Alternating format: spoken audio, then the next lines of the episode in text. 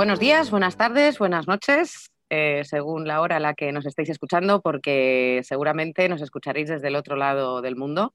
Tengo una invitada que tiene muchísimos seguidores al otro lado del mundo. Ella es Heisy Hernández Medrano. Eh, es exactamente qué. ¿Cómo te defines?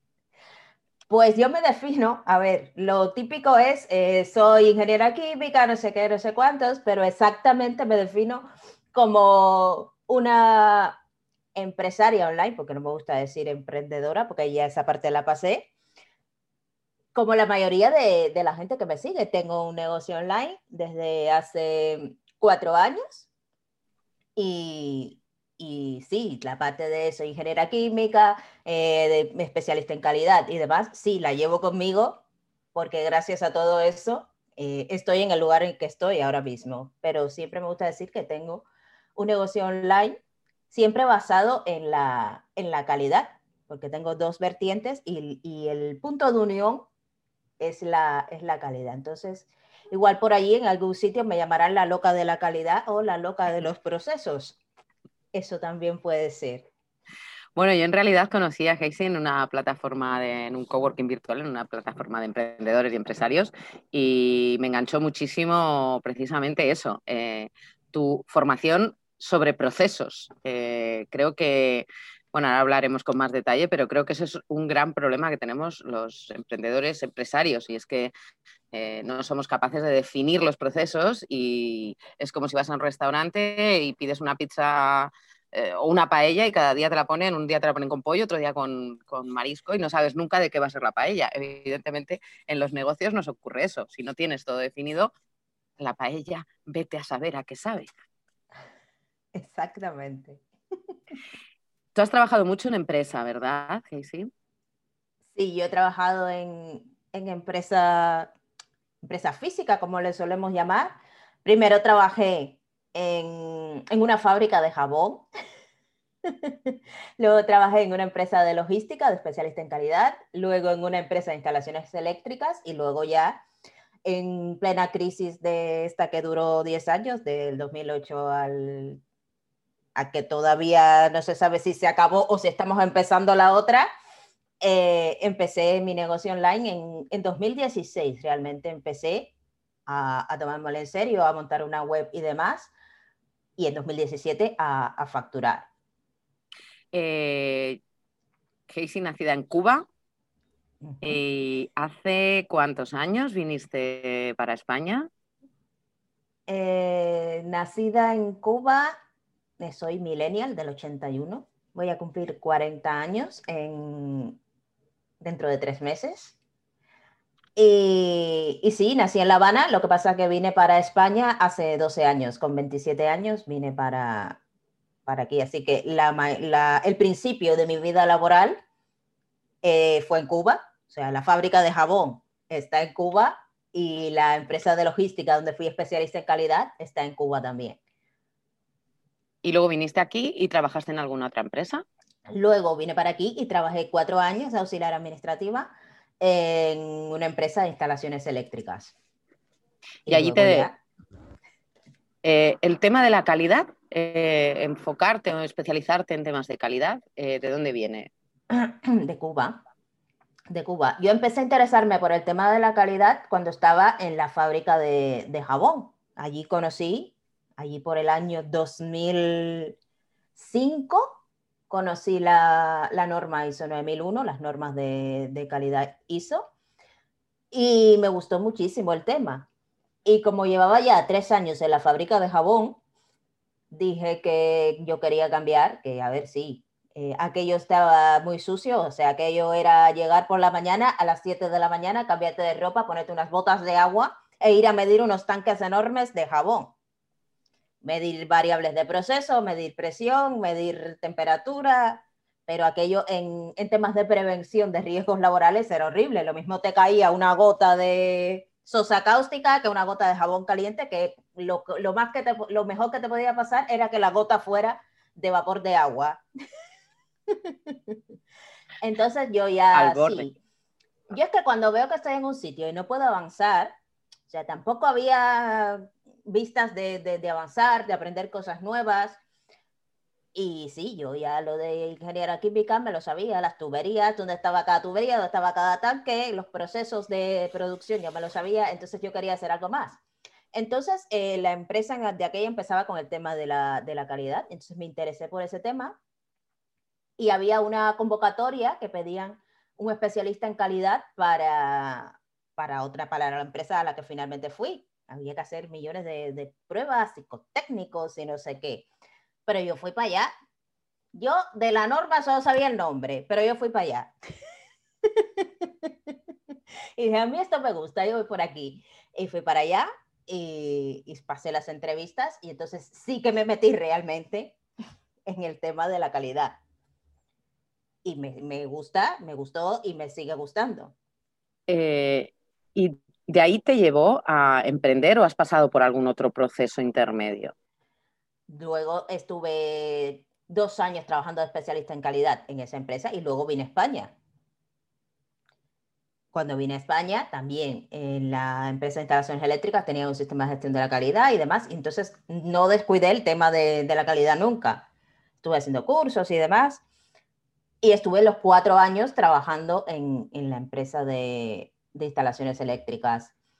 Y lo de emprender vino ya eh, mm, por fuerza de que, a ver, la, empresa de instalaciones eléctricas cerró en pleno 2013-2014. Eh, en 2014 nació mi hijo y en 2000, 2015 me hice, me hice consejera de seguridad para el transporte de mercancías peligrosas por carretera, por otro curso que di, o sea, me cogieron por ser ingeniera química, pero yo no tenía idea ni de lo que eran las mercancías peligrosas, ni de lo que era nada.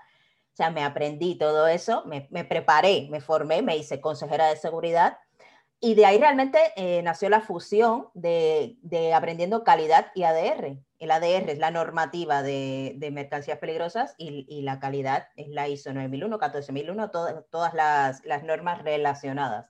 Pero en el 2016 fue que ya yo me di cuenta, después de estar echando currículum para esto, para otro, solo había eh, de comercial de no sé qué, o sea, las ofertas eran de, de, de pena y dolor. Digo, mira, no, yo tengo un hijo pequeño, yo necesito disponer de mi tiempo y yo no voy a estar eh, en, esto de me estar echando currículum para que al final te cojan de eh, comercial de esto, que tienes que estar zapateando toda la ciudad arriba y abajo, puerta fría, y al final nadie te va a comprar nada.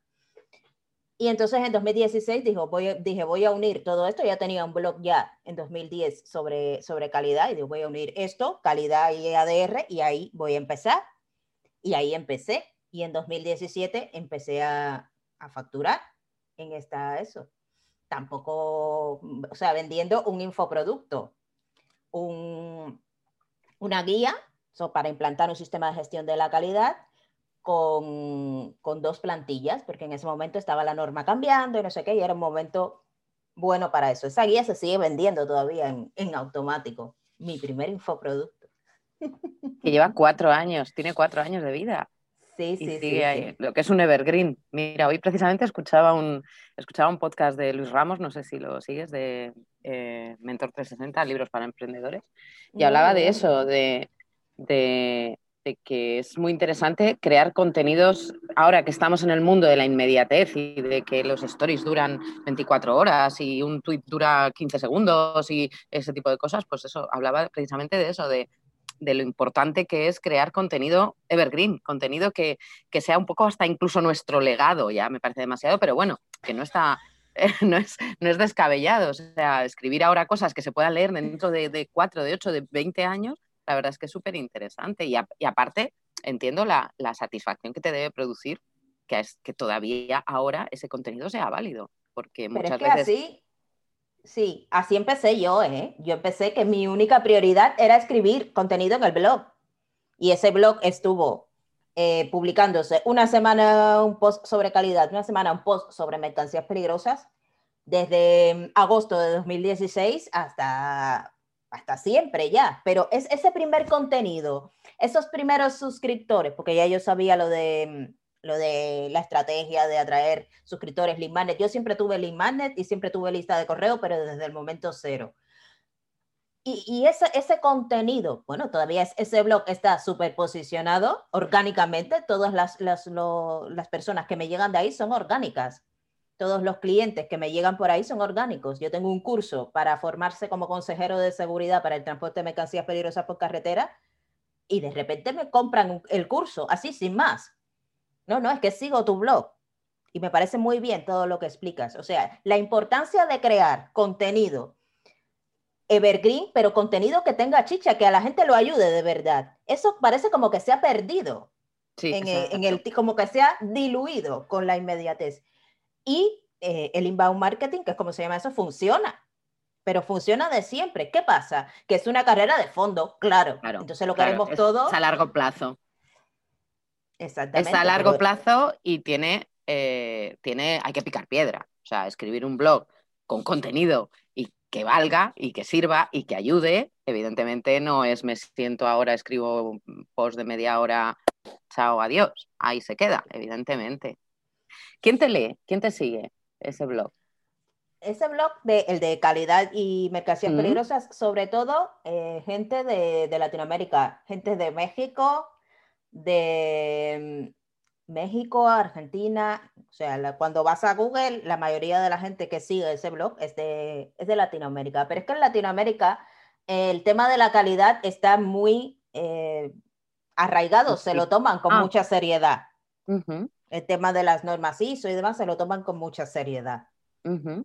Y entonces hay gente que sigue, que sigue el blog. Hay también eh, de Latinoamérica estudiantes que, que están estudiando esto en la universidad y le sirve, le sirve para, preparar trabajos y, para todo. Y sí, de, España también me siguen, ¿eh? pero menos. Es que claro, ese blog lleva añísimos. ¿Y qué tipo de empresas son las que te, las que te encuentran? Porque, eh, bueno, puede ser que te busquen, pero evidentemente eh, por, ese, por esa posición orgánica te encuentran. Eh, ¿Qué tipo de empresas son a las que, a las que puedes llegar a dar ese servicio eh, de, pues calidad? Sí, pues empresas de todo tipo, ¿eh? Pero en la mayoría de los casos son empresas mm, medianas, donde es que realmente el cliente ideal de ese blog es el, el especialista en calidad que está allí pegándose con la norma y al que le caen todas las, las dudas y todas las cosas y, tiene que llevar adelante el sistema. De hecho, tenemos un, grupo de WhatsApp de, personas que trabajan con la calidad y ahí resolvemos dudas y demás, pero entre todos es como una pequeña comunidad que salió también de ese, de ese blog. Las empresas suelen ser medianas empresas, medianas empresas pequeñas y su necesidad es implantar las normas o son o ya las tienen implantadas eh, no sé muy bien eh, esto es que no, sé muy bien no conozco mucho este mundo. Hay empresas hay empresas que ya la tienen implantada y, y, lo que necesitan son otro tipo de herramientas para mantener el sistema de gestión de la calidad. Y hay empresas o personas que lo que necesitan es interpretar la norma para aplicar los, los requisitos. Entonces hay, de todo un poco. O sea, pueden estar en distintas escalas y tú les das servicio en cualquiera de ellas. Y hay incluso eh, consultores también. A los que tú formas para que, para que implanten. Sí, no, los consultores eh, van al blog a ver eh, novedades, cosas que posiblemente ellos veían desde otro punto de vista y yo lo veo desde otro, porque yo lo que trato de hacerlo es sencillo. O sea, que lo mantienes actualizado ese blog. Está, está ¿Qué blog es? minuto, minuto de spam. aprendiendo calidad y adr.com. Aprendiendo calidad y adr.com. Bueno, lo pondré luego en las notas, pero Eso. curioso. Y por otro lado, ahora eh, estás eh, enfocada también hacia emprendedores, hacia gente que está empezando o, em, o, pequeños empresarios como yo y estás tratando de llevar de bajar todo ese mundo de las ISO y de las calidades un poco a, la tierra, por decirlo de alguna manera, a la, calle, al, pie de calle, ¿no? Al emprendedor. Exactamente. Y me di cuenta de eso cuando estaba cuando estaba ya con calidad y aprendiendo calidad de ADR andando. A finales de 2017 eh, me di cuenta, como ya yo tenía un negocio online, digo, a ver, esto hay que aplicarlo a los negocios online porque es lo mismo. Es lo mismo y es incluso más sencillo porque como no tienes infraestructura empresarial de que tienes un local ni que tienes no sé qué, pues oye, esto de los procesos y de la calidad, pues es muchísimo más fácil. Y los resultados que da, o sea, los beneficios que da trabajar con calidad y trabajar con procesos, pues esto tiene que, conocerlo la gente. Pero los negocios que ya que, están empezando, que están en el medio y los que están al final, porque hay gente que lleva toda su vida facturando millones y no tenían los procesos documentados, que eso ya, vamos, clama al cielo, pero no los tenían. ¿En qué consiste exactamente? Si tuvieras que, partir desde cero, si por ejemplo llega una pequeña empresa como la mía y que llevo cuatro años funcionando eh, por mi cuenta, ahora tengo equipo, pero bueno, pues en realidad hace poquito que he empezado a crecer. Eh, claro, he empezado a crecer como los champiñones. Vas, claro, tú sales de una agencia, yo en mi caso salgo de una agencia de marketing, eh, me monto por mi cuenta y efectivamente sigo un poco la, inercia de la agencia, que era lo que conocía, pero luego me doy cuenta a los dos años o al año y pico que, no, que eso no es así y cambio. Y entonces es un poco, vas creciendo así un poco como los champiñones. En mi caso, ponme a mí de ejemplo, eh, ¿por dónde tendría que empezar? ¿Por dónde tendrías que empezar? Para ordenar, para empezar a ordenar todo. Yo ya tengo, tengo clientes, tengo un equipo de trabajo, pero no tengo ni un puñetero proceso documentado, ni un... Ni, vamos, es que además si me preguntas cuál es el proceso, ni lo sé. sí, porque claro, es lo que te digo. Los, esto, pues bueno, van saliendo champiñones y, vas, y vas recogiendo los champiñones, pero en realidad no hay un proceso, no hay un, no hay un empiezo, o sea, desde que te contacta un cliente hasta que le resuelves su problema, ¿cómo lo hago? Pues la pregunta, la gran pregunta, que por eso yo eh, me apunté a tu, a tu training. A ver, eh, lo primero que hay que hacer es analizar qué queremos hacer con nuestro negocio. Por eso siempre digo en todas las formaciones gratuitas y no gratuitas, que lo primero que hay que hacer es definir la misión, la visión y los valores de tu empresa, porque son las bases de tu negocio. Si tú no sabes qué ofreces a tus clientes, si tú no sabes cómo te quieres ver en el futuro, qué quieres conseguir, pues no sabes, no sabes por dónde vas a tirar. Y los valores, si tú no sabes cuáles son las líneas rojas que tú no estás dispuesto a pasar para conseguir tus objetivos, pues también vas por el mundo eh, dejando cadáveres por el camino. Eh, sí, a ver, una de, uno de mis valores es, por ejemplo, la, transparencia. O sea, yo nunca le voy a decir a una persona que se, que se tiene que endeudar para comprarse un curso mío. Y entonces, e, en eso reside eh, la importancia de saber comunicar tus valores.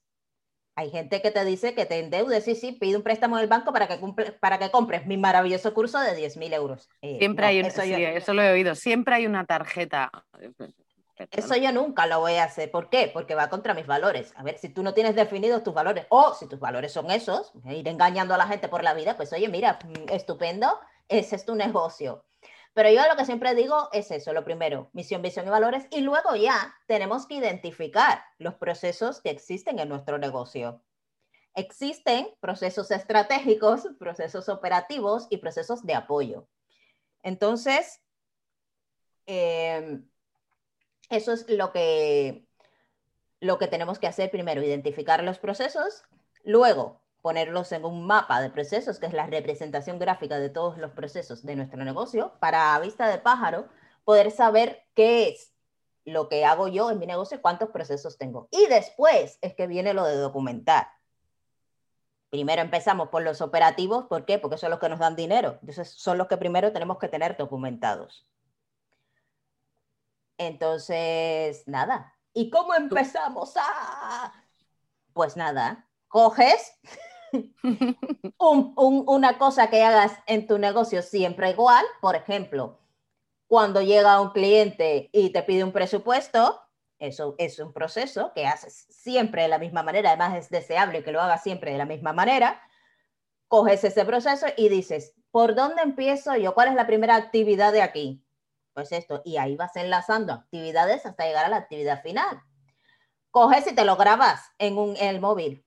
Y ahora voy a grabar el proceso de tal. Y te lo grabas. y dices, ¿qué hago ahora? Pues hago esto. ¿Ahora qué hago? Hago lo otro. Y así vas a ir eh, encadenando. Eso, da igual que, que, digas una cosa por otra. Luego ya tú vas a tener eso ahí para cuando tú te pongas a documentar los procesos, ya sepas el paso a paso. Y ahí ya, ya tienes tu primer proceso documentado, que documentado no quiere decir que sean documentos, ¿eh? Hay muchas maneras de documentar procesos.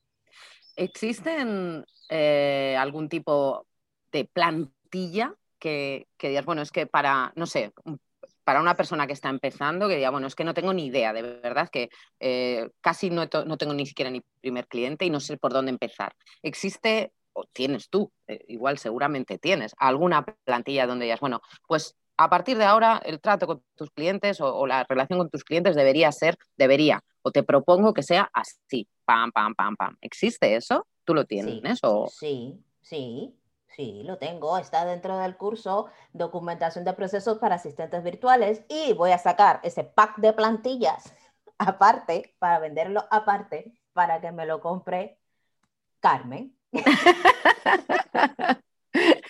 que necesita plantillas. No, ¿sabes? A ver, quizá, eh, evidentemente, si no sabes por dónde empezar, una planta, aunque luego la, la modifiques y la, la, cambies y la, la, adaptes a tu propio negocio, yo creo que puede ser interesante, ¿no? Una persona que empieza de cero eh, o que vaya, que esté pensando en montar su negocio y no, no tengo ni idea de por dónde empezar, cómo, qué cómo trato con el cliente, o dónde le busco, o cómo me, cómo, me, cómo me dirijo a él, o cómo me comunico con él, o una vez que se ha comunicado conmigo, claro, es que todo eso son cosas que vamos haciendo así como, pues eso, como Heidi por la montaña y te encuentras con que en un momento determinado dices, ostras, pues quiero hacerlo bien y quiero sentar los pilares y quiero hacerlo siguiendo un criterio. Sí, es que los procesos parten de lo que ya se está haciendo. Por eso fallan algunos sistemas de gestión de la calidad.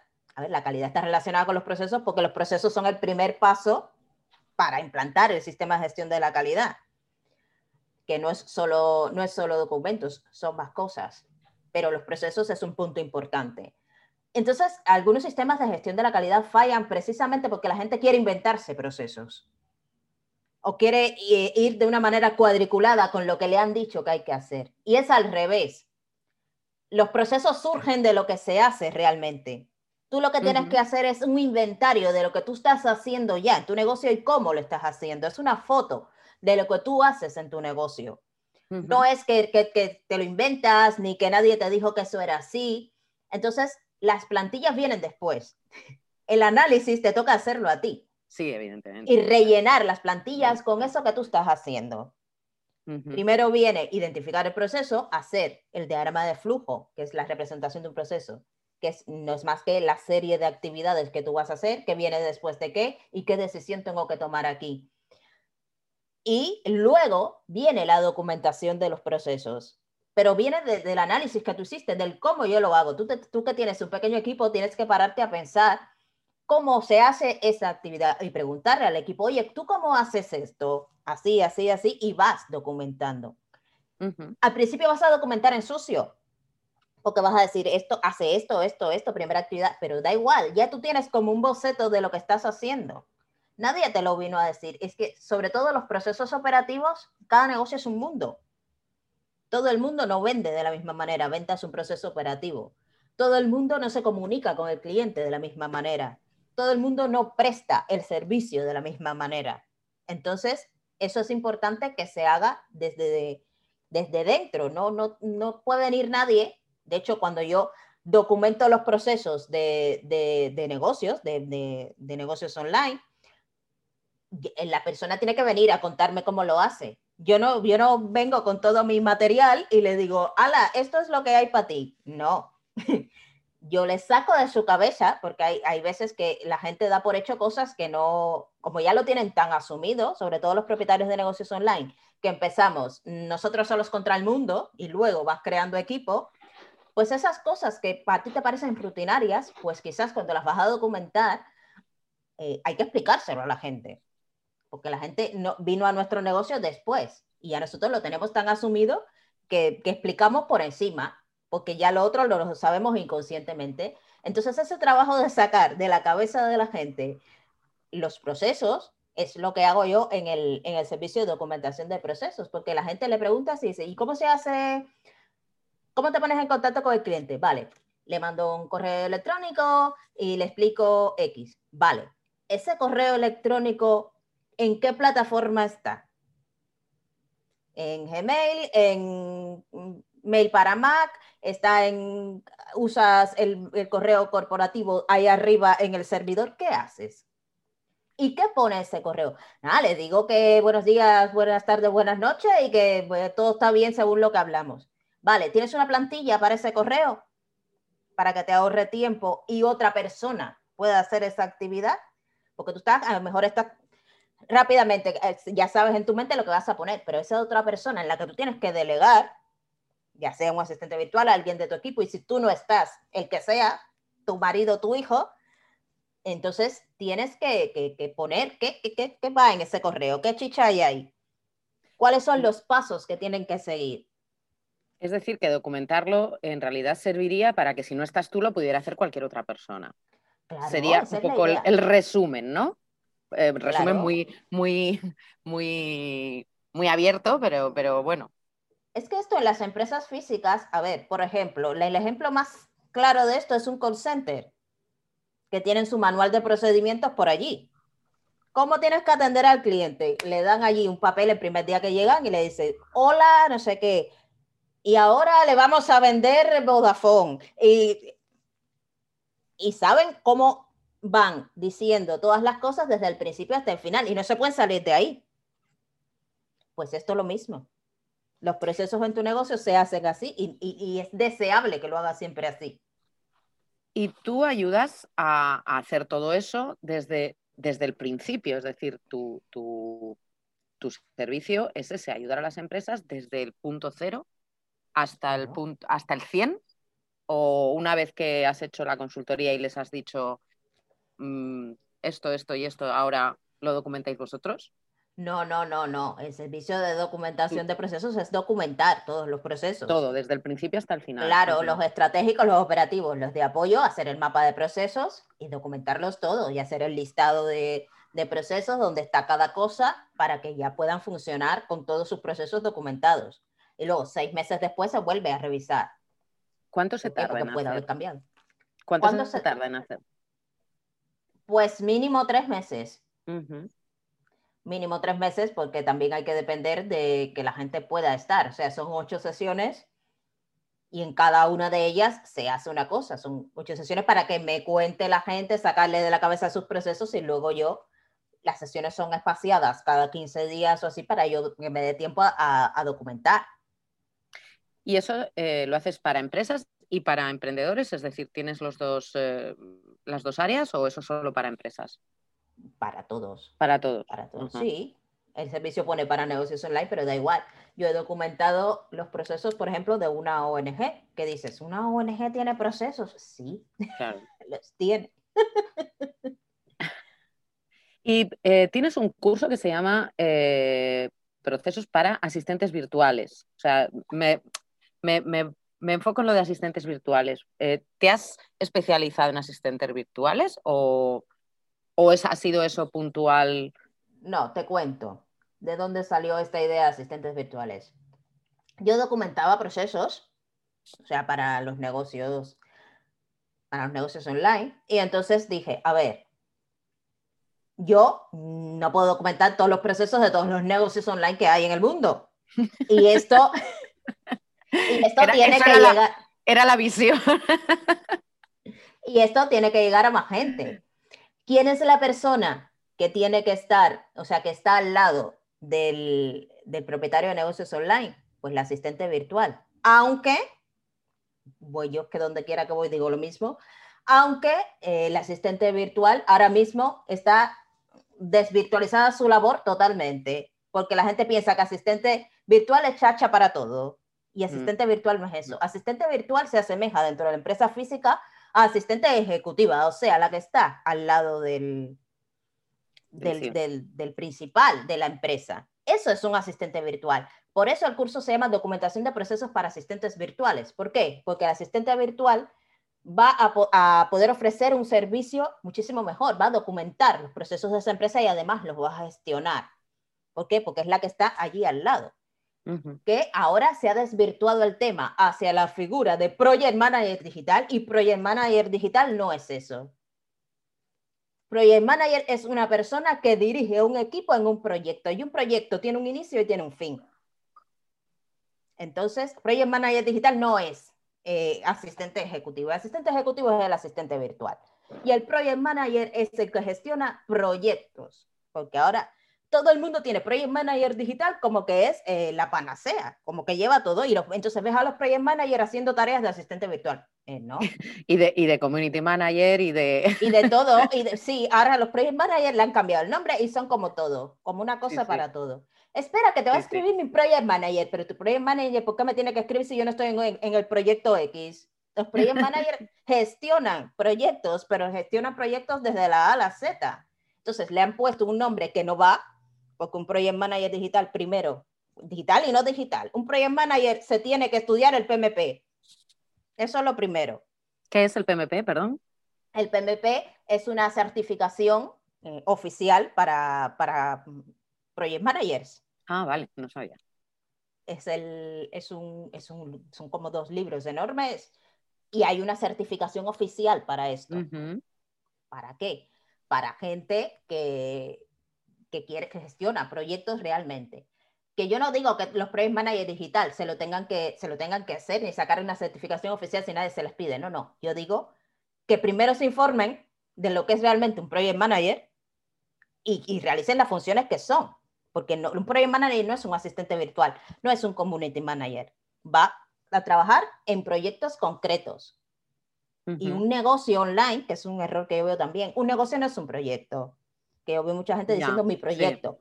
Un negocio no es un proyecto, un negocio tiene muchos proyectos y es deseable que tenga muchos proyectos, pero un negocio online no es un proyecto. Entonces, proyecto, project manager, negocio, eh, han, han hecho como una mezcolanza que yo no entiendo nada.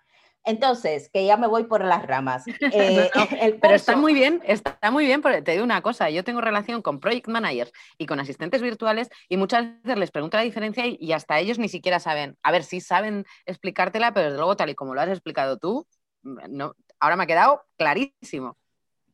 Es que no, es que el asistente virtual, y además el asistente virtual tampoco es la chacha para todo. El asistente virtual se especializa en una cosa y eso es lo que va a ser mejor que sea especializado en documentación de procesos, pues te va a documentar los procesos como Dios. Que sea especializado en gestión de redes sociales, pues te va a gestionar las redes sociales estupendamente. Que sea especializado en campañas de Facebook Ads, pues ese asistente virtual es, para tus campañas de Facebook Ads. Entonces, eh, la especialización es importante. Que tienes un asistente virtual que sabe hacer tres cosas, oye, pues genial, pero no pretendas que te haga todo en tu negocio, porque tendrás que contratar otros especialistas que se ganen la vida, porque si no, y lo de Project Manager es, no sé, a mí me han escrito Project Manager para cosas que yo digo, pero ¿y esto? Esto es un trabajo de un asistente virtual, no es un Project Manager. Pero pobrecito, ¿no? También, que le han, le han, o sea, quiero decir, un Project Manager tendrá unas tareas que no será escribir correos, entiendo. O sí, pero relacionados con, con, con el proyecto. Mm, mm, pobrecicos que, les, están encargando, les están enchufando otras tareas que no son las suyas. Pero Igual que, los asistentes virtuales. Claro, un asistente virtual, necesita un asistente virtual y empieza siendo eh, una persona que le, le, gestiona agenda o le gestiona y acaba haciendo, pues eso, mm, contabilidad y enviando facturas y... Sí, claro. Pero hay asistentes virtuales que son, que son especializados en contabilidad. Pues oye, contrátate uno de esos. Claro, claro. Claro, la cuestión ahí es que supongo que el que necesita un asistente probablemente necesite varias facetas que no todos los asistentes virtuales eh, abarcan y al final se lo acaban comiendo. entre comillas, porque bueno, no vas a contratar a tres personas, uno, de, uno para procesos, otro para, para agenda y otro para, para redes sociales. No sé, entiendo que, que, va por ahí los tiros. Entonces, tus, los asistentes virtuales a los que tú formas tienen tu certificado, certificado Casey, ¿no? Claro. Sí, siempre que, siempre que hagan el proyecto final, sí. Certificado de calidad Casey. Sí, si han, si han pasado por el curso y no han hecho nada, pues no lo tienen. Ya, ya. Pero si han hecho el proyecto, pues sí. O sea, que, que es, eh, les pides un, un, proyecto de fin de... de eh, claro, de, de aquí, aquí seriedad ante todo, hay que hacer un proyecto. Muy bien, muy bien. Eh, ¿Dónde podemos encontrar ese curso? ¿Dónde se puede encontrar ese curso? Porque es solo para asistentes virtuales o lo podría hacer, eh, o mejor dicho, un asistente, solo es para asistentes virtuales o una persona que no es asistente virtual puede aprender sobre mm, procesos y encima sobre podría ofrecerse como asistente virtual eh, especializado en procesos. No sé, es una pregunta un poco enrevesada, pero... A ver, el curso es para asistentes virtuales. ¿Por qué? Porque es para aprender desde cero a documentar procesos, pero además a, presentar presupuestos para, para, ser asistente virtual que documenta procesos, porque el no es lo mismo ser un asistente virtual a secas que saber documentar y gestionar los procesos de un negocio. Que el que, o sea, las personas que se forman conmigo, que no piensen, los propietarios de negocios online que me están escuchando, que voy a decir, a mí la pesada esta, que no piensen que las asistentes virtuales las van a contratar como asistentes virtual y además les van a documentar los procesos dentro de ese precio. No, no, esto es un servicio extra. Ajá. Ah, la documentación de procesos es un servicio extra. Que luego eh, la gestión de esos procesos que el asistente virtual te ha documentado los, gestione ella, porque ella los documenta, ella o él, porque hay asistentes virtuales hombres, los gestione ella o él eh, como parte de su día a día, pues sí, que te lo gestione, porque ya los ha hecho y ya sabes lo que hay. Pero hacerlo, que lleva muchísimo trabajo, muchísima concentración y muchísima eh, estrategia de sacar de tu cabeza los, los procesos del negocio, pues eso es un servicio aparte. A ver si concienciamos ya sobre el tema. Y ahí aprendemos a eh, presupuestar, a cómo gestionar ese servicio, a todas las sesiones que lleva. Esto es más bien, este curso es más bien la experiencia mía documentando procesos que la he plasmado en este curso para que las asistentes virtuales puedan hacer este servicio con calidad. Importante. Y luego hay otro curso que se llama Documentación de Procesos para Negocios Online, que está enfocado en los propietarios de negocios online, que ahí aprendemos lo básico. De hecho, es un curso un poco más pequeño, pero también aprendemos a documentar, pero desde el punto de vista del empresario, desde el punto de vista del propietario de negocios online. El de documentación de procesos para asistentes virtuales es desde el punto de vista del asistente virtual. ¿Y esos cursos dónde se pueden encontrar? ¿Dónde los tienes eh, publicados? en la web. vale, dinos, tu web, que no le hemos mencionado, porque hemos mencionado la del blog, pero tu mm. web eh, actual en la que está, podemos encontrar todo esto. Eh, mira, mi web actual, espera, que es la tienda ahora. sí, es que tuve que cambiar de plataforma y ahora tengo procesosysistemas.es, ahí está la, nueva academia y ahí están eh, todos los cursos, me falta meter algunos eh, documentación de procesos para asistentes virtuales tiene dos versiones, tiene versión autoestudio y versión mentorizada. La versión mentorizada empieza ahora, el lunes. Y la versión autoestudio pueden hacerla siempre. ¿Qué le falta a la versión autoestudio? ¿Contenido o calidad? No. Tiene el mismo contenido, pero le falta eh, ese acompañamiento tan necesario si quieres aprender a hacer las cosas bien.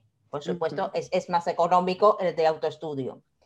Y documentación de procesos para negocios online también tiene una versión autoestudio. Luego te paso si quieres los enlaces. Sí, sí, sí. Para que, para que los tengas. Sí, por ahí. Y luego tienes tu web, tu negocio de calidad. Tu negocio online con calidad.com, que ahí es donde está el blog y todas las, eh, el otro blog, porque llevo dos blogs a la vez. Ahí está el otro, donde hablo de eso, de calidad, de procesos, hay muchos posts sobre procesos de negocio, sobre qué son los procesos, sobre diagramas de flujo, sobre mapas de procesos, sobre cadena de valor. Hay muchísimo contenido allí gratuito que a veces la gente te ve vendiendo cosas y dice, uy, esta nada más que quiere vender y no tiene contenido gratuito. No, el contenido gratuito está en el blog. Está en el blog y en el mini curso gratuito Hablemos de Procesos. Eh, eh, ¿Cómo te organizas para llevar todo esto? Porque claro, una persona como tú, tan eh, metódica, entiendo, tan...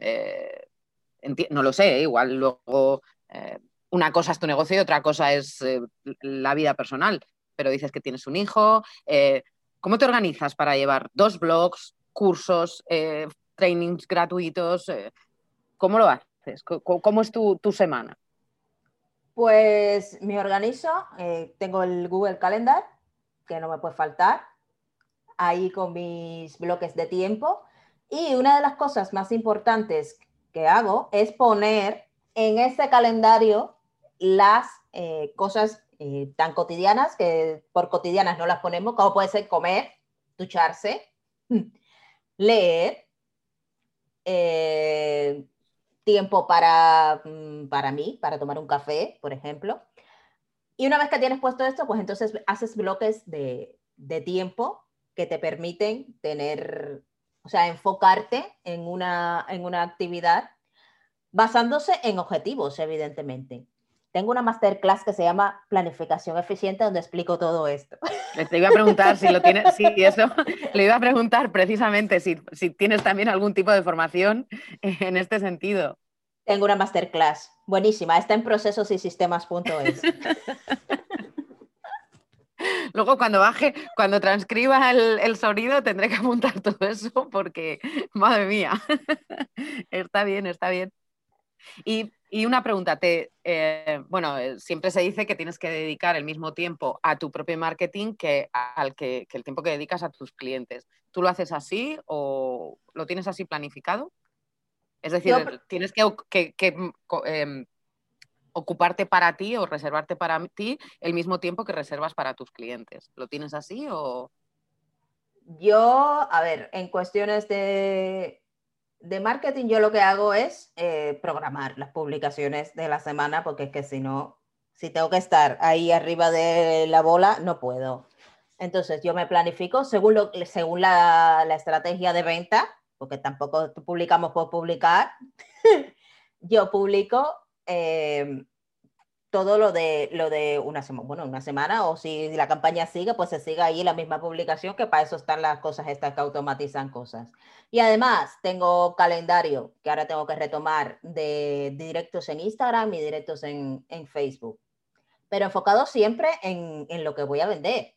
Ya no voy ahí a contar mi vida y luego adiós, hasta luego. De hecho, en, en cada una de las cosas siempre hay un call to action, o sea, una llamada a la acción apúntate a el minicurso gratuito que, que lo haces eh, apuntándote a mi lista de correo o apúntate a la masterclass de planificación. Siempre hay un call to action. Y en el email marketing lo mismo. O sea, ahora escribo un email al día y en cada uno también hay una llamada a la acción. La gente tiene que saber que no estamos aquí eh, para jugar a las casitas, como se dice en Cuba. Estamos aquí porque queremos tener un negocio sólido, queremos ayudar a la gente con nuestros conocimientos, por supuesto, pero eh, la venta forma parte de todo eso. Entonces, al que le moleste eh, que tú vendas en las cosas, pues mira, ese no está para estar en tu lista y no está para seguirte en redes sociales, las cosas como son. Es que hay gente que piensa que hay que dar muchísimo contenido de valor gratis. Ahora, ahora la palabra es el contenido de valor. A ver, contenido de valor damos siempre, vete al blog o vete a, los directos, que siempre se da contenido de valor. ¿Por qué? Porque ya, ya, lo llevas dentro, o sea, las cosas que explicas, siempre estás dando contenido de valor para alguien, para esa persona que justamente necesita lo que tú estás contando. Entonces, contenido de valor da siempre. Eso de dar contenido de valor hasta que la gente coja confianza y no sé qué, pero entonces cuando se enteran de que tú estás vendiendo algo, yo prefiero que se enteren antes. Sí, bueno, la verdad es que cuando, cuando he entrado en tu web a inscribirme a algo, el, el, botón ese de primero, vale, no me cuentes nada, te compro, eso me encanta. Me encanta, eso fue algo que está en, tu, sí. en tu webs, en tus webs de venta, en tus landing de ventas, me encanta, vale, no me cuentes más. 15 segundos es te gente, compro. Es que hay gente que viene dispuesta a comprar sí, y no están interesadas en leerse una página de venta de, horrible. Yo, la verdad que aunque sea algo que, aunque tenga dudas, la verdad es que esas páginas de venta de que te tiras, no, ya está. Pero es que dime, yo no me leo. No, no, yo tampoco, yo tampoco. Yo escaneo y si No, me interesa lo que es eso, digo, a ver cuánto vale. Y esas páginas Exacto, que ya, exacto. eh, ahora y apúntate ahora a la lista, no sé cuál. Y ahora, no, tú dime cuánto cuesta, Sí. cuánto tengo que invertir y ya sabré yo. Y luego ya, si tengo que dudas, soy sigo bastante leyendo. grande, exactamente, que soy bastante grandecita, ya sabré si ahora mismo puedo invertir eso o no. Exacto, exacto. Entonces no me lleves como los bebés y ahora ven aquí y ahora ven conmigo que te voy a explicar cómo funciona el mundo. No, no, no voy contigo a ninguna parte. O sea, no me pones el precio, no lo compro. Es así. Sí, sí. A mí me pones todo detallado, masticado, pero es que, a ver, yo soy cuadriculada para todo eso.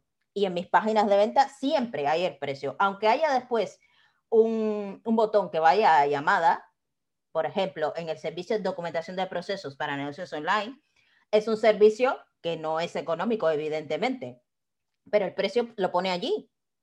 Pone, cuesta esto, tú te apuntas a una lista de espera y eh, ya irás avanzando la lista de espera, pero apúntate porque si no, no vas a avanzar. Ujú. Y eso no te compromete a nada, por supuesto, pero ya la transparencia está ahí. Tú sabes Ujú. que cuesta eso.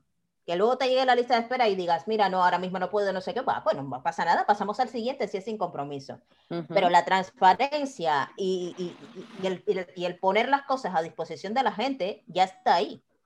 Entonces, igual yo debo ser una de las que trabaja más raro del mundo, pero mira, yo me siento tan contenta haciéndolo así. No, la verdad es que últimamente hablando con otros empresarios y otros emprendedores, sí que cada vez se, tiende más a, eso, a, a poner precios en que antes era como, uy, no, no, yo no puedo poner mis precios, eh, la competencia, eh, los que me copian, no sé qué. Al final es verdad, tienes razón. O sea, yo, lo, yo, yo misma soy la primera que cuando algo me interesa, pues ¿qué quieres que te diga? Lo primero que, que miro es el precio, porque si resulta que luego no voy a poder, ¿para qué me voy a estudiar todas las características y todos los beneficios y todos los y que me toquen los puntos de dolor? Pues bueno, es que si no puedo, no puedo. Igual me, me interesa muchísimo, pero si no puedo, no puedo, o no es el momento, evidentemente. Vamos, pero en otro momento sí puedo, efectivamente. Que vas a ir a una llamada de venta donde te van a contar otra vez la historia y no sé qué, y te van a decir que te metas a un crédito. Entonces ya Claro, cuando me claro. diga eso, lo voy a mandar o la voy a mandar lejos y entonces ya sí, Sí, ni cliente exacto. ni nada. Te voy a llamar a, a mi terreno ahora. Eh, tú entiendo que tienes, porque entiendes del tema de embudos de venta, eh, me, me lo has demostrado varias veces en varias, ¿entiendes? No, no como otros emprendedores o empresarios que no, no entienden en qué consiste. Tú tienes uno o más de uno o X embudos de venta. Sí, tengo.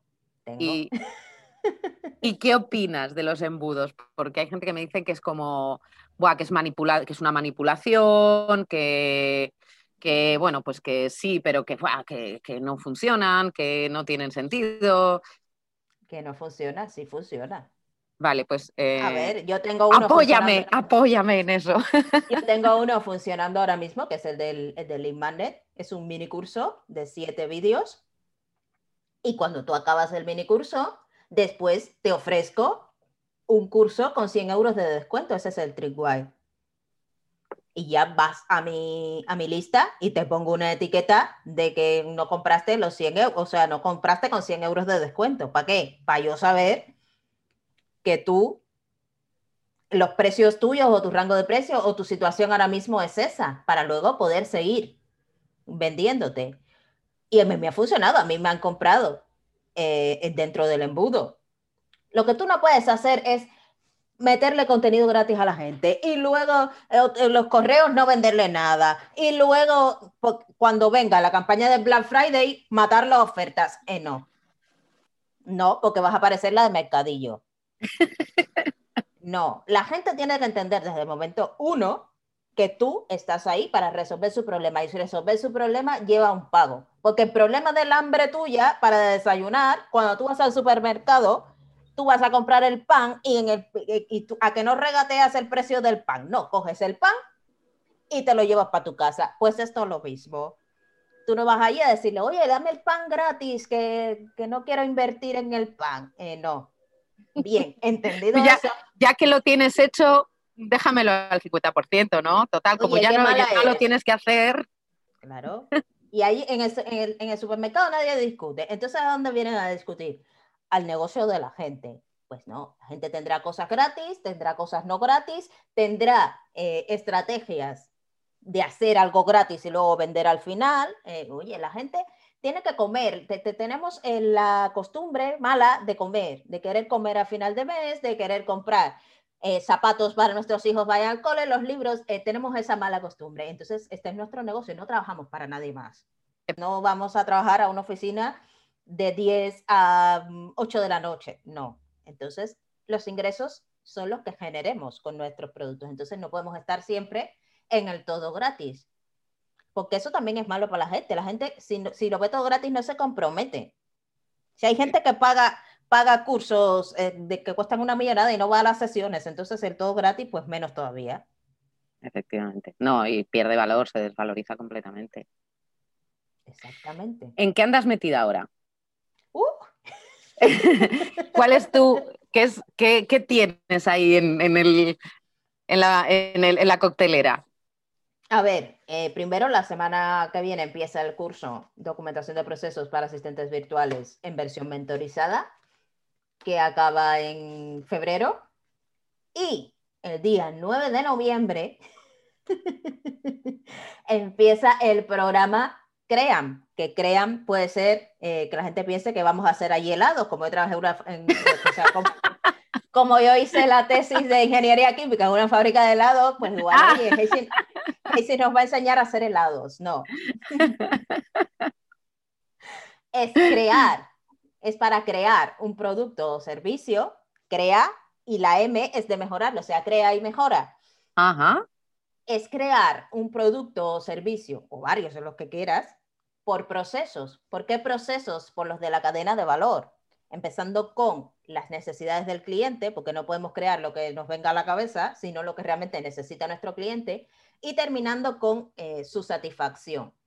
Entonces, todo curso, toda cosa que creemos, tiene que estar enfocado en las necesidades del cliente, porque entonces sí que lo estamos haciendo con calidad. Entonces, vamos a ver los procesos de investigación de las necesidades del cliente, de diseño de productos y servicios, que a veces la gente dice, voy a hacer esto, y se ponen a hacer ahí a los locos sin tener en cuenta qué es lo que hay que tener en cuenta en el proceso de diseño de productos y servicios. Vamos a ver el proceso de promoción, el proceso de venta, importantísimo, el proceso de prestación del servicio, que hay gente que te vende la moto, después que pasaste por su embudo, página de venta, no sé qué cosa de Jeff Walker y no sé qué, llegas allí y aquello parece, hay plantas de estas volando de estas del desierto.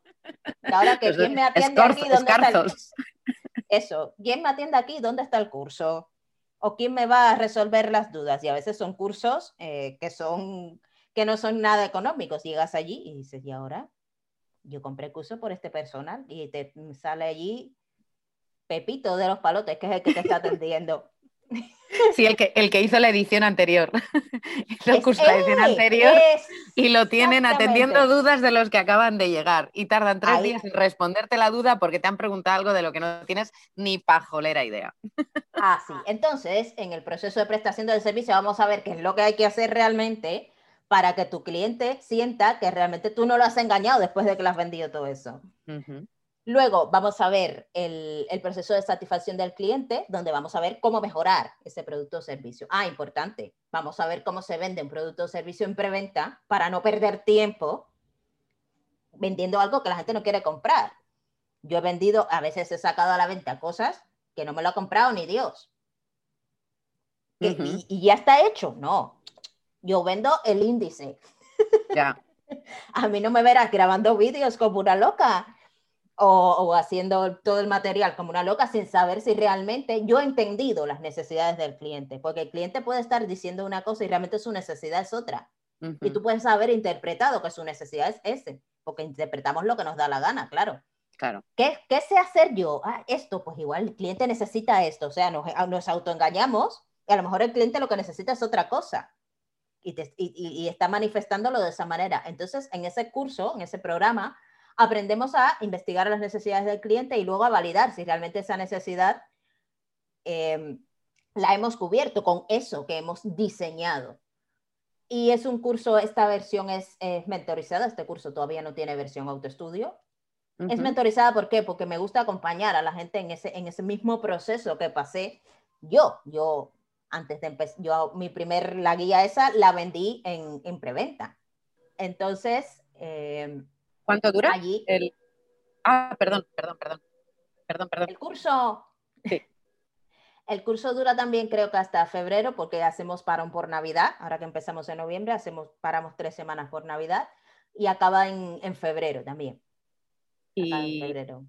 ¿Y son, eh, qué son, sesiones semanales, quincenales? diarias. no, son seis módulos de cinco lecciones cada uno y em, la primera semana es para que veas la, sesión que, va a estar ya grabada y la siguiente hay una sesión de implementación. O sea, cada módulo dura, dura 15 días. ¿Por qué? Porque es la mejor eh, manera que he comprobado ya en otras formaciones de que la gente se vea el, el vídeo y luego ya discutirlo, implementarlo en la siguiente semana. Entonces, por eso cada módulo dura 15 días. Y, bueno, dinos, dinos dónde nos podemos apuntar, porque creo que iremos todos de cabeza. Pues nada, esto sí es, https barra, punto. barra barra bit.ly bit.ly cream Ese sí me lo sé de memoria. Es muy fácil, muy fácil. Tendré que ponerle titulitos al vídeo para. Luego le pongo los titulitos que vayan ¿Eh? eso, que vayan pasando por ahí. Bit.ly cream Es fácil. Terminado en M. Mm. En, cream. cream. La cream de la cream. Eh, claro, no es que vamos a aprender a hacer helado, no, vamos a aprender a que eh, tu cliente disfrute de tus formaciones o de tus servicios, que también eh, hablamos de servicios, como que se está comiendo un helado, un helado bueno, ¿eh? no un helado malo ni nada de eso. Eh, ¿Te sientes sola en todo este berenjenal que tienes organizado? me siento, a ver, desde el punto de vista de relaciones con otros emprendedores, no me siento sola porque realmente participo en, otras comunidades, como puede ser el coworking de Sin Oficina, eh, como puede ser otras comunidades que, estamos haciendo. Además, tengo mi propia comunidad que se llama Negocios Excelentes, tengo de todo. Pues, vamos, que, sola para nada, va. No, donde, donde sí que em, no puedo llegar a sentir eh, cierta soledad, entendida como, como que la gente no te entiende, es en el, en el punto de vista familiar, o sea, amigos, amigos que no están en el mundillo online, eh, tu propia familia, que a veces no entienden eh, lo que haces, piensan que estás, eso, y eso que ya esto está trabajado en esta casa, ¿eh? Pero bueno, todavía de vez en cuando salen las setas esas de ¿qué haces en el ordenador? Eh, un sábado por la tarde. Exactamente, un sábado por la tarde. O porque, pero lo que no ven es que el miércoles por la mañana estaba en la playa, por ejemplo, en, el verano. Eso no se ve. Lo que se ve es que el sábado estabas en el ordenador eh, por la tarde, pues porque tendré algo que terminar de una persona que ya me ha pagado algo.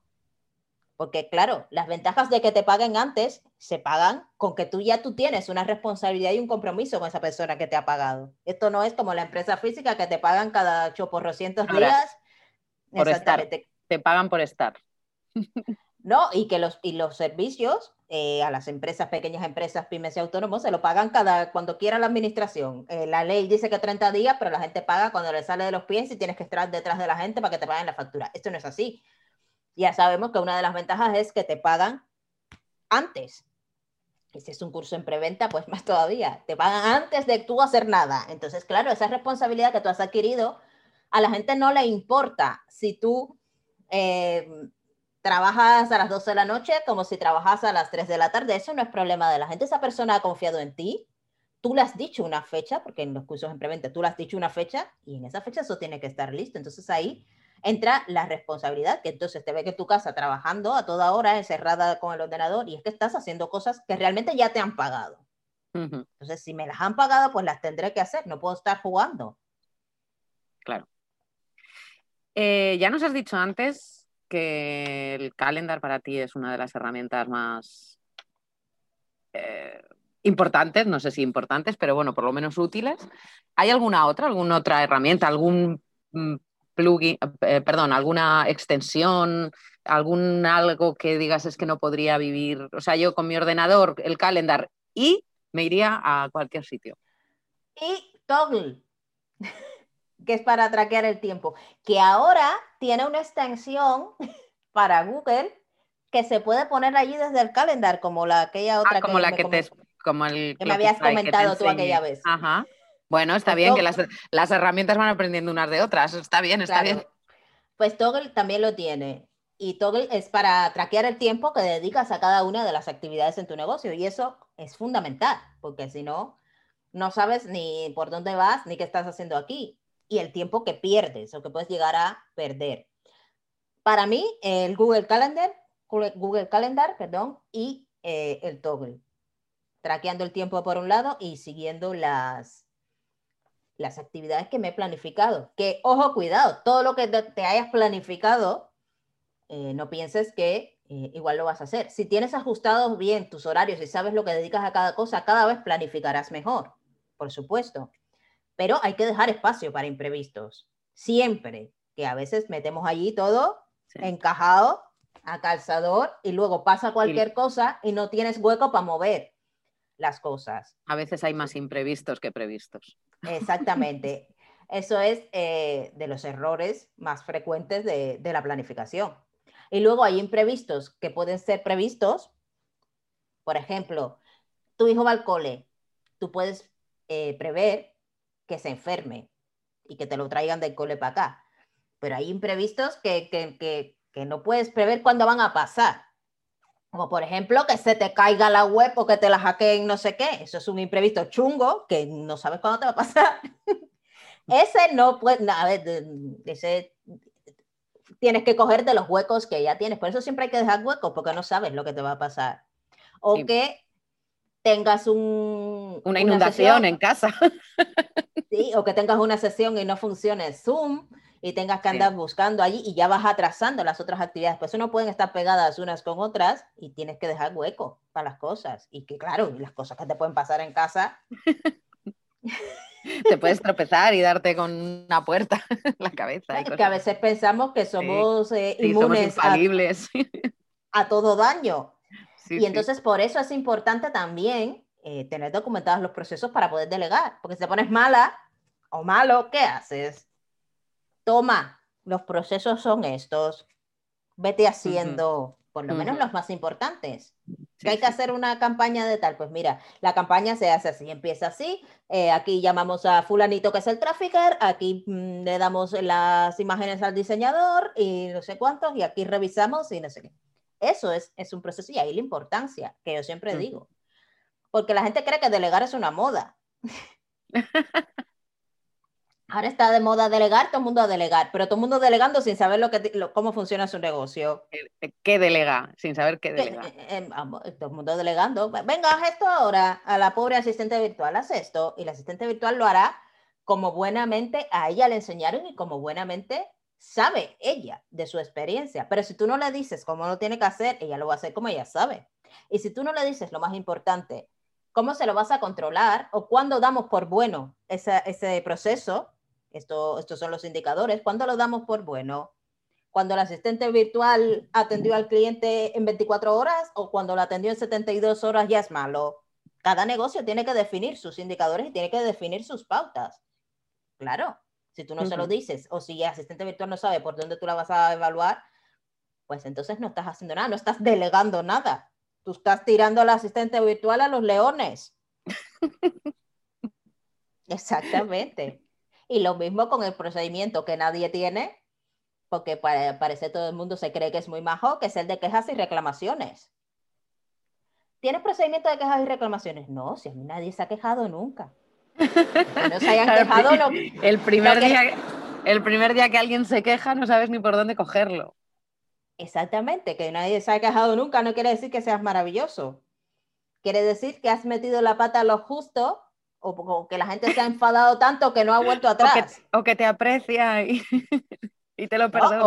O, que lo has hecho tan mal que la gente ha dicho, uy, no mires atrás.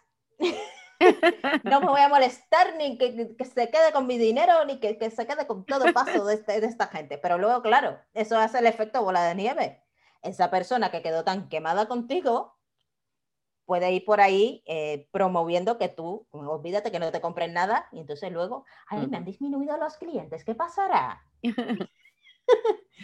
y si no tienes un proceso de quejas y reclamaciones, incluso un canal donde la gente pueda quejarse, un email, un algo. No, la gente tiene tanto miedo a que les reclamen o a que se quejen. Es que una queja puede ser una oportunidad de convertir a ese cliente en, exactamente en un cliente fidelizado. Porque si tú gestionas bien esa queja, pues ese cliente va a decir, uff, mira, esto, esto la verdad que yo pensaba que era, pero todo hablando, la gente no, la gente prefiere no resolver los problemas y que los problemas se, se gestionen solo. Dejo, dejo, el problema ahí y ya se resuelve el solo. ¿Y todo eso se ve también en, en el programa CREAM?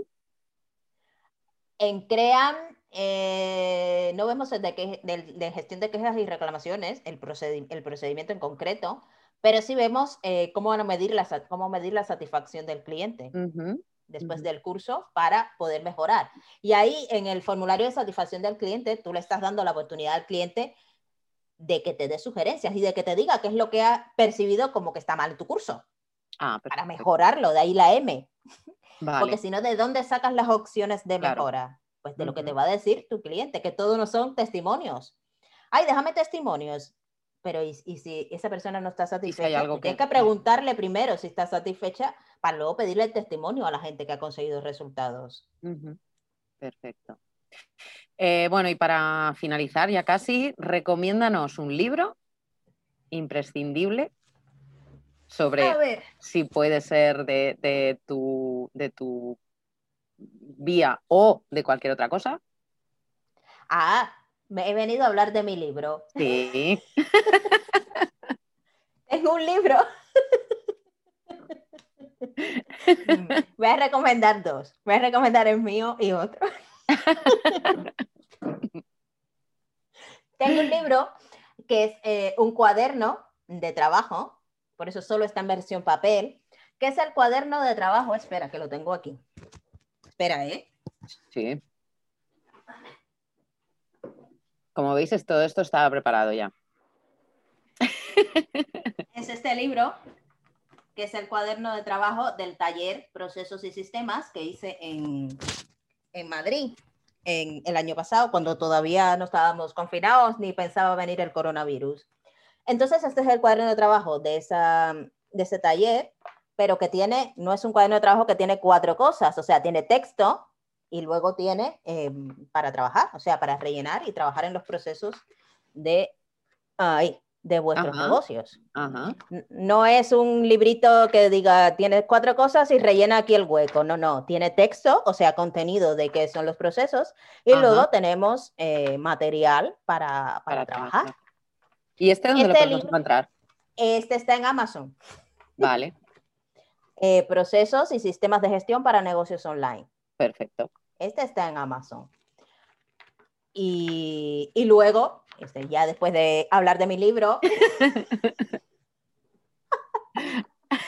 después de hablar de mi libro, eh, voy a recomendar uno que estuvimos trabajando en el club de lectura de la comunidad de negocios excelentes, que también tiene club de lectura, que fue eh, Véndele a la mente y no a la gente de Jürgen Klarik. Eh, nos pareció muy interesante, nos pareció un poco machista, sí, pero nos pareció eh, interesante todo lo que habla de, del neuromarketing, todos los trucos que da. O sea, este señor controla de su, de su área, las cosas como son, pero a veces pone ejemplos un poco machistas sobre, sobre el tema de las, de las ventas. Pero sacando este pequeño inconveniente, de lo que habla, que es las neuroventas, que se especializa en esto, pues está muy bien y da muchas ideas para, aplicar realmente en nuestro proceso de ventas. Perfecto. Bueno, pues solo queda que nos digas eh, cómo encontrarte en redes, cómo te Ah, pues en localizamos. En redes. Estoy en LinkedIn, por supuesto, eh, porque pienso que es una red eh, fundamental, aunque mucha gente no lo piensa y no están allí. Eh, estoy en Facebook. Tengo dos fanpages, calidad para negocios online y calidad de ADR. Y bueno, mi perfil personal, que si no te conozco no te voy a aceptar amistad. Las cosas como son, que si no se me llena. para eso es de- personal, claro, Exactamente. claro. Pero sí que acepto gente que conozco. Por supuesto, gente que conozco de que la haya visto en un networking y tal. Es, ahí va más, o mm, personas que crean que son potenciales clientes, pero luego en Facebook hay una mala costumbre, que hay gente que no las, no las educan pasar en Facebook, que te piden amistad, las aceptas porque tienes unos cuantos amigos en común y de repente te mandan un mensaje, siga mi página. Pues yo no te conozco de nada. Te acabo de agregar. Eso no, caca, malas prácticas. Estoy en Facebook con la página Calidad para Negocios Online y con la página Calidad de ADR. Estoy en Instagram, HazyHM. Y bueno, Twitter, ya nadie habla de él, pero también estoy en Twitter. Depende de dónde, ¿eh? Depende. Yo estoy en algunos círculos que son muy tuiteros. Eh, la gente de SEO, por ejemplo, es muy tuitera. La gente de SEO, a mí me- tuitera, y la gente y la gente de marketing también. Bueno, de marketing mar- puro. Sí, pero gente de marketing puro, estos que Del que- marketing de las 4 Ps, ¿te refieres? eh, Del marketing no, hombre, del de las cuatro, Pleistoceno. no, del de las 4C también. Hay gente todavía por allí. No sé, bueno, yo la verdad sobre es que todo. Sí. soy poco, poco tuitera, la verdad. Pero bueno, sí que sé que hay círculos que, que se mueven mucho. Yo estoy en Twitter porque ya llevo en él desde añísimos y bueno, las publicaciones se comparten allí automáticamente y bueno, Sí, la verdad que tiene, tiene mucho, tiene mucho do- yo voy mucho- a Twitter sobre todo para informarme. Cuando Ya. se cae Facebook, Instagram y WhatsApp, les, aquello, aquello coge una alegría que, que no veas. los Pero yo sobre, no, yo to- sobre todo sigo mm, periódicos, noticias en inglés, en español, en- en- son en alemán también, para practicar un poco. Y para enterarte de, de fuentes que no sean las que te ponen por la tele. Ya, si no, no, no, evidentemente. Es que a- hay tele, telecacota también, telecaca. Yo paso, yo voy a Twitter a informarme. Bueno, dime una canción. Ay, si te digo una canción, ¿una canción Una. de qué? De ¿Qué una que digas, la primera que te venga a la cabeza. La primera que me venga a la cabeza, hoy vivir la vida de Mar Anthony, las cosas Vale. como son. Vale, pues con esa cerraré el, el, el vídeo, el podcast. Eh, si, si no me, para que, lo haré así con unos segundos solo para que no me lo, para que no me lo saquen. Pues encantadísima, Hazy. Sabía que iba a ser una entrevista súper divertida. Eres una genia, ya te lo he dicho varias veces. Eh, Gracias, es gracias. admirable el trabajo que haces porque además creo que eres, mm, de alguna manera, eres única. Eh, o sea, hay poca gente que, que se dedique a, a hacer lo que haces tú como lo haces tú. Supongo que habrá gente que se dedique a lo que haces tú, pero tal y como lo haces tú, la verdad que lo haces fácil, lo haces divertido, lo haces llevadero, lo haces mm, práctico, además, y, y creo que en ese sentido tienes un diferencial brutal, la verdad que Pues hay mucho que aprender de ti, muchísimo. Pues muchas gracias. Pues a ver si os apuntáis a los cursos. Sí, sí. alguien alguien de, de aquí, alguien que nos esté escuchando, seguro que se apuntará, seguro. Pues Absolutamente apuntará. recomendable. Pues ala, bienvenidos y bienvenidas todos los que vais a venir al curso. Bueno, de nuevo, muchísimas gracias. Gracias a ti por haberme invitado. Y bueno, nos Yo vemos. me lo he pasado muy bien. A mí si me invitas otra vez, yo vengo. Te invitaré. a- a- quiero hacer una, una. Estoy invitando a. Bueno, en principio ahora, es curioso, pero solo a mujeres. No, no es que sean solo mujeres, sino que casualmente estoy encontrando mujeres súper genias por el mundo y creo que hay, hay un tema de, de- de importante y es que estamos, o sea, te- estamos, estamos empezando a estar donde tenemos que estar. Y estoy pensando en montar algo así conjunto con varias, varias personas que he conocido en los últimos meses que me parecéis súper potentes y quiero, estoy ahí dándole vueltas a montar algo, entre varias. Ah, sí, me invitas. Varias ¿eh? por supuesto. Tú, tú vas no sé, que veo, veo, mucho congreso por ahí últimamente y nadie me invita, no sé. No, no, le deben gustar los procesos a la gente. Dirá, uy, esta es la de los procesos. No. Claro, es que además es algo que eh, suena como súper, qué coñazo, procesos, calidad.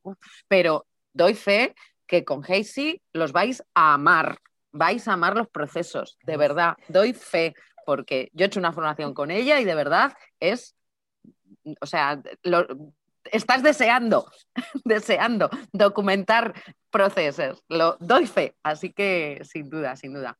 Ya, ya iré materializando esto que tengo por aquí, por la cabeza, a ver cómo lo, a ver cómo lo cuadro.